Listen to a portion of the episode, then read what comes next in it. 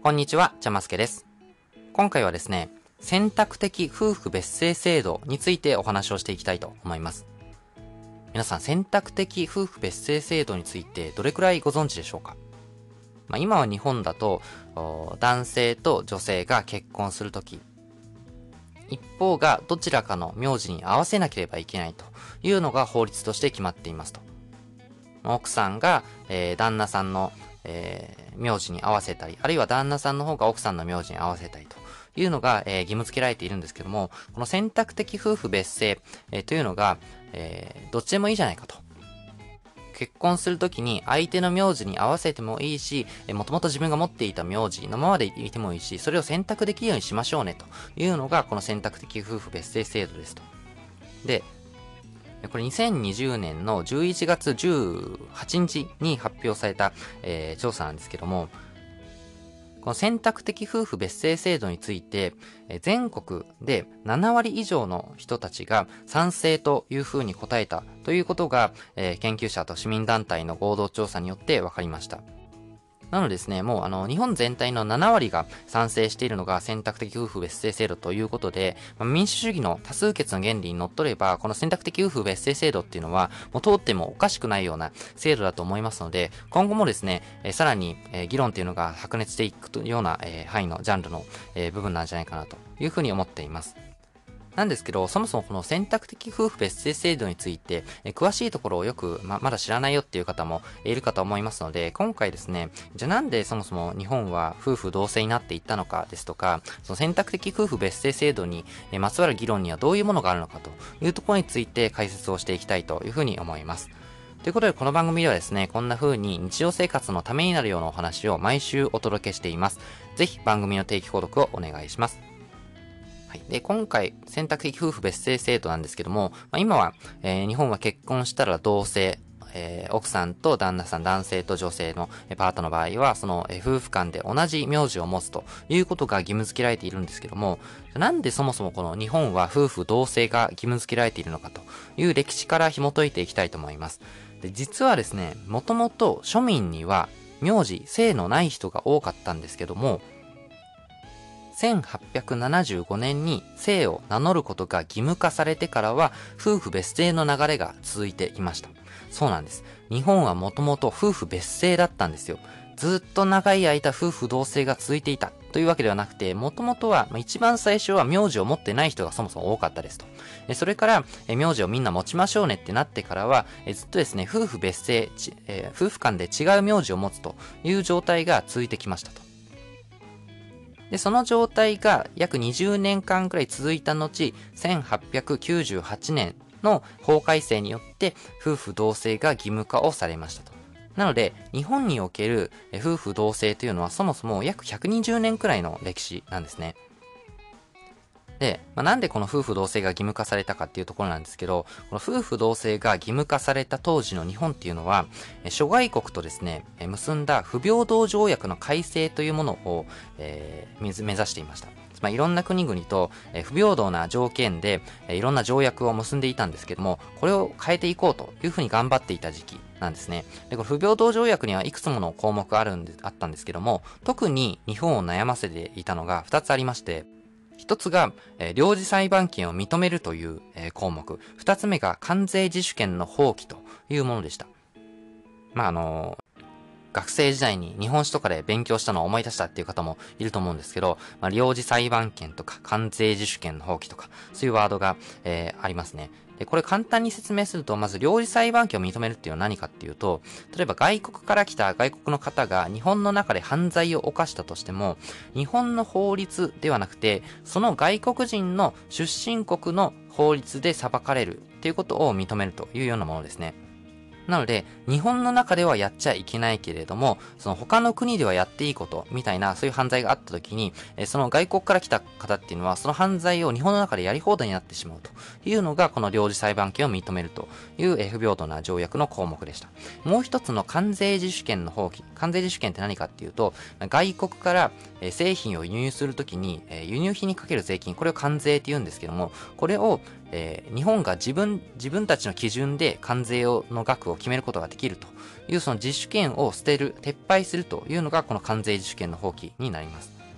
で、この関税自主権放棄するとどうなるかっていうと、例えばこの日本の産業っていうのをうまく守ることができなくなってしまうわけですよ。例えば、えー、じゃあ、アメリカとか中国から輸入されるお米に対して関税を一切撤廃して安いお米を輸入し放題になったとしたら、えー、みんなですね、安い海外のお米を買うようになるじゃないですか。そうすると日本の高いお米が売れなくなってしまって日本の米農家は潰れてしまうということがあり得たりするので、その日本の産業を守るためにはある程度関税っていうのは必要になる部分ってあるんですけど、この関税を自分たち日本独自で決める権利っていうものを放棄するというのがこの関税自主権の放棄でした。こういった領事裁判権を認めるとか、関税自主権の放棄みたいな不平等な条約を改正するために、当時の明治政府はですね、その外国との交渉のステージに立とうとするんですけど、残念ながら、当時のこの日本の法体系の未整備とか、そういう近代的ないろんな制度が全然確立されていなかったので、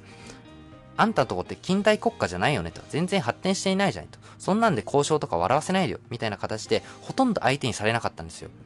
当時の日本はその近代的な制度の整備という点において海外、欧米諸国に対して大きな遅れをとっていたわけですね。そこでフランスとかドイツみたいな近代化が進んでいる国の法律を参考にして、えー、法律、法典の編纂っていうものを急ピッチで進めることになったという経緯がありました。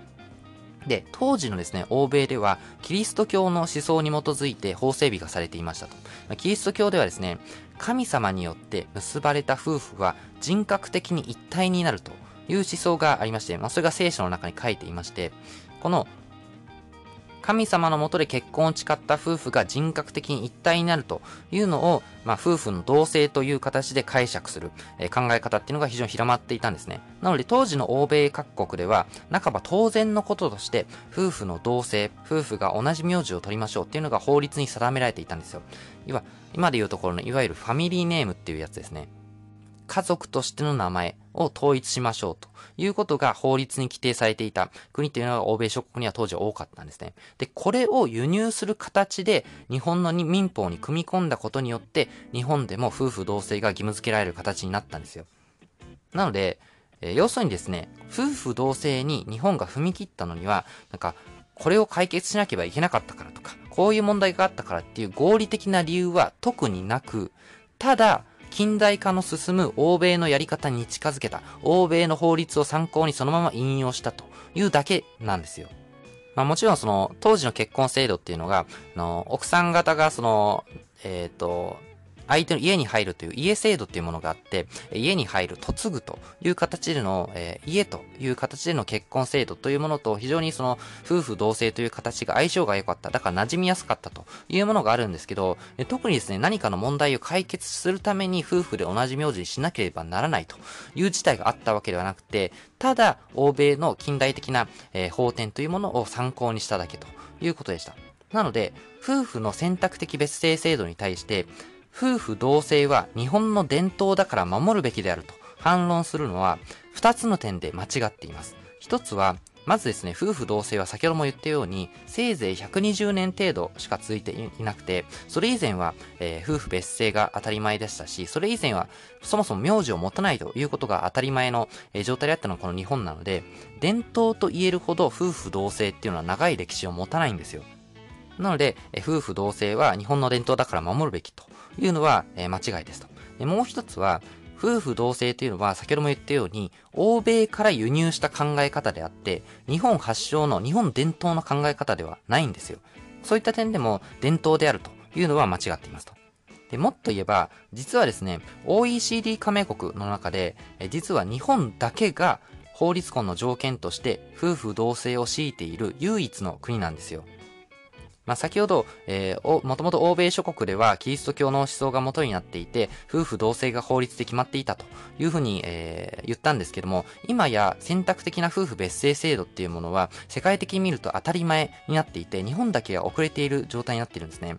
なので、かつて夫婦同姓を海外から輸入したっていう民法編纂の伝統に習うとするならば、時代が変わって、今度は夫婦別姓を、別姓を同じように海外から輸入するというのは、それほどおかしな話ではないと思います。同じことをやっているわけなので、海外から輸入して民法のあり方を決めるというのが伝統だとするならば、今回も同じように海外から輸入して民法のあり方を決めればいいだけということが言えるわけですね。で、やっぱりですね、世界的に見ると、もはや夫婦同姓にこだわる日本の方が珍しいです。夫婦同姓じゃないと家族の一体感に欠けるみたいなことを主張する方もいるんですけど、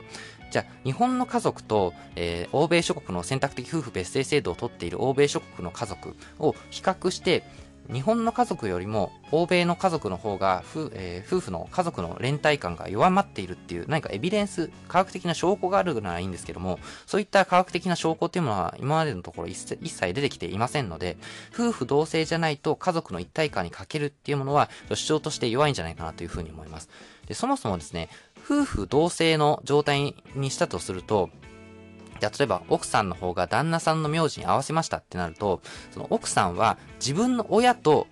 違う名字になってしまう、別姓になってしまうわけですよ。そうすると、じゃあ結婚して相手の名字に合わせてしまったら、自分の実の親とのその連帯感っていうのが、一体感っていうのは書いてしまうのかっていうと、必ずしもそうとは限らないじゃないですか。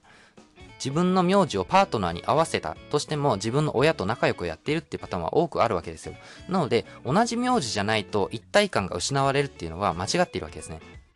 ということで、まあ、選択的夫婦別姓制度なので、別に同じ名字に変えたいと思う人は、同じ名字にしたいと思う人であれば、同じ名字に変えればいいですし、同じ名字にしたくないという人であれば、同じ名字にしないという選択権、まあ、自由な権利を認める法律なので、